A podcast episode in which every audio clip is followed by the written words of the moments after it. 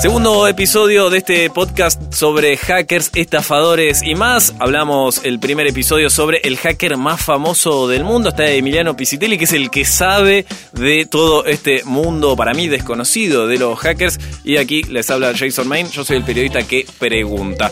Hoy, ¿de qué vamos a hablar, Emi? Hoy vamos a hablar de Víctor, el conde Lustig. Una persona que. un estafador, que vendió la Torre Eiffel y casi la vende dos veces. ¿Cómo? ¿Vendió dos veces la Torre Eiffel? Vendió una vez la Torre Eiffel, concretó la venta, y otra vez casi la vende. Sin. pues, la Torre Eiffel que es propiedad del Estado francés. Exactamente, exactamente. Y- Un estafador, obviamente. ¿no? ¿Y qué pasó? ¿Cómo es? ¿Quién es este conde? Este conde es un austrohúngaro que en el año, vamos a imaginarnos, año 1925, en Sí. París, se levanta una mañana, le decían el conde, porque vestía muy bien, tenía buen léxico, hablaba, hablaba varios idiomas, pero tenía un defecto, era estafador. Una mañana, en 1925, se levanta, lee un diario bastante conocido, con un titular bastante llamativo que decía algo así como, París va a tener que vender la Torre Eiffel como chatarra porque se está oxidando y no puede mantenerla. Automáticamente, como todo buen estafador, se le ocurrió una estafa muy loca. Vender la Torre Eiffel. ¿Pero ese eh, anuncio lo puso él? No, no. Ah, salió, en el diario. Salió Ok. en el diario como un titular amarillista diciendo se está oxidando la Torre Eiffel, la- así como está, la vamos a tener que vender. Ok. Básicamente. Se aprovechó de eso. Y lo que hizo fue, lo primero que hizo fue, se juntó con una persona que falsificaba documentos para hacerse pasar como un funcionario del Estado. Hizo esos documentos, agarró el diario, empezó a recolectar un poco de información. Estamos hablando de 1925, que obviamente no tenía internet.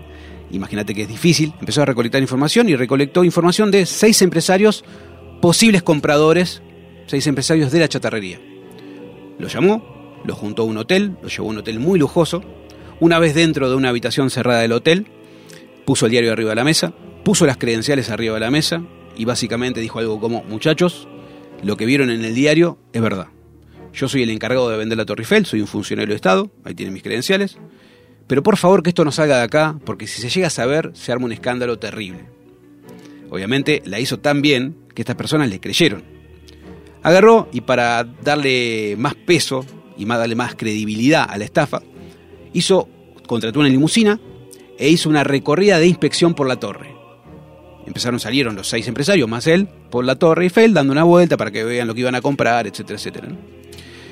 Y mientras, lo que hacía como todo buen estafador, empezaba a relojear a ver quién de esas personas, esas seis personas, era el, más indicado. Había ya apuntado a una persona que llamaba Poison de apellido, pero se enteró después que aparentemente la mujer de Poison eh, dudaba de esto. Y le dijo a Poison que dudaba, que, que esto podía llegar a ser una estafa. Cuando él se entera de eso, convoca nuevamente a una reunión y cambia un poco de estrategia. Le dice, bueno muchachos, yo le tengo que decir la verdad. Eh, tenemos que vender la Torre Eiffel. Eh, yo apuré este, este trámite porque en realidad, imagínense que como funcionario del Estado no me pagan muy bien a mí.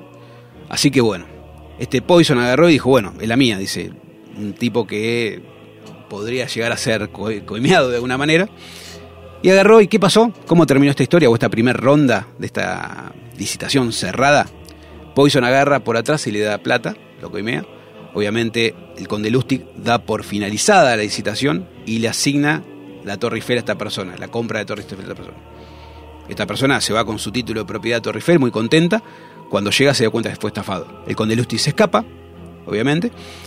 Y esta persona, al, al tener tanta vergüenza, imagínate que estamos hablando de un empresario importante de la época, no iba a denunciar que le vendieron la Torre Eiffel, ¿no? Porque una cosa que Claro, quedaba, en quedaba ridículo. Claro. Ahora, él, aparte de la coima, pagó por la torre. O sea, Sí, el todo. conde de Lustig cobró dos veces. Do- Por un lado la coima y por otro lado el precio que le había puesto a la Torre Eiffel. Totalmente, hizo eso. Entonces tuvo dos ganancias, ¿no? La de la coima más la venta de la Torre Eiffel, entre comillas, la, la licitación esa cerrada.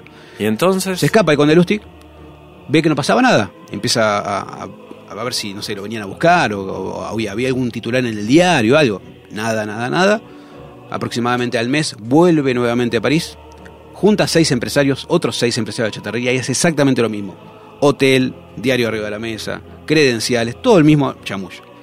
En este caso, uno de esos seis empresarios se dio cuenta ¿sí? que algo raro había y lo denuncia. antes de cerrar la, esa licitación. El conde Lustig se da cuenta que lo denuncian y se escapa. A partir de ahí nunca más se supo de él. Y esa es la historia del estafador que vendió la Torre Eiffel no una vez, sino que casi dos. Casi dos veces. ¿Y se le conocen más casos o es conocido por ese caso? Ese es el caso más resonante de Conde Lustig. ¿Y cómo siguió su vida después de todo esto?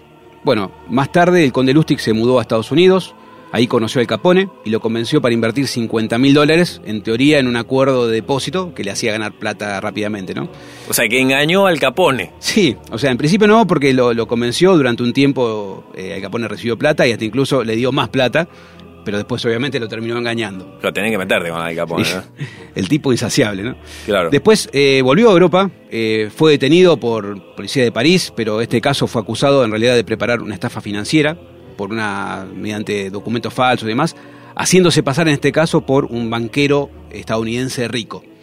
Estamos hablando de un austrohúngaro eh, que había estado viviendo, en París, después fue a vivir a Estados Unidos, hizo estafas por todos lados, ¿sí? y hoy en día es muy conocido en el mundo de la negociación porque tiene algunas máximas justamente a la hora de negociar. A ver, ¿qué dice entonces? Ser un oyente paciente, jamás tengas una mirada aburrida, espera que a la otra persona revele sus opiniones políticas, entonces estarás de acuerdo con ella.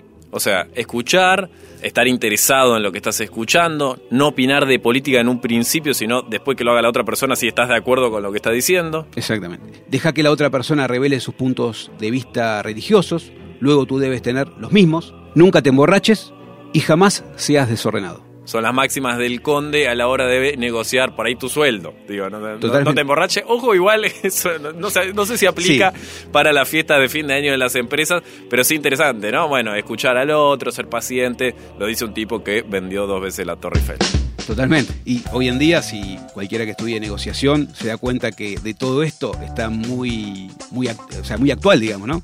Y me imagino que el tipo era muy carismático también y un montón de cosas que no se cuentan, pero que seguramente fueron así. Bueno, este fue el segundo capítulo de esta edición de podcast donde hablamos de hackers, estafadores y algo más. Los esperamos para el próximo episodio aquí en los podcasts de Metro 95.1. Peace.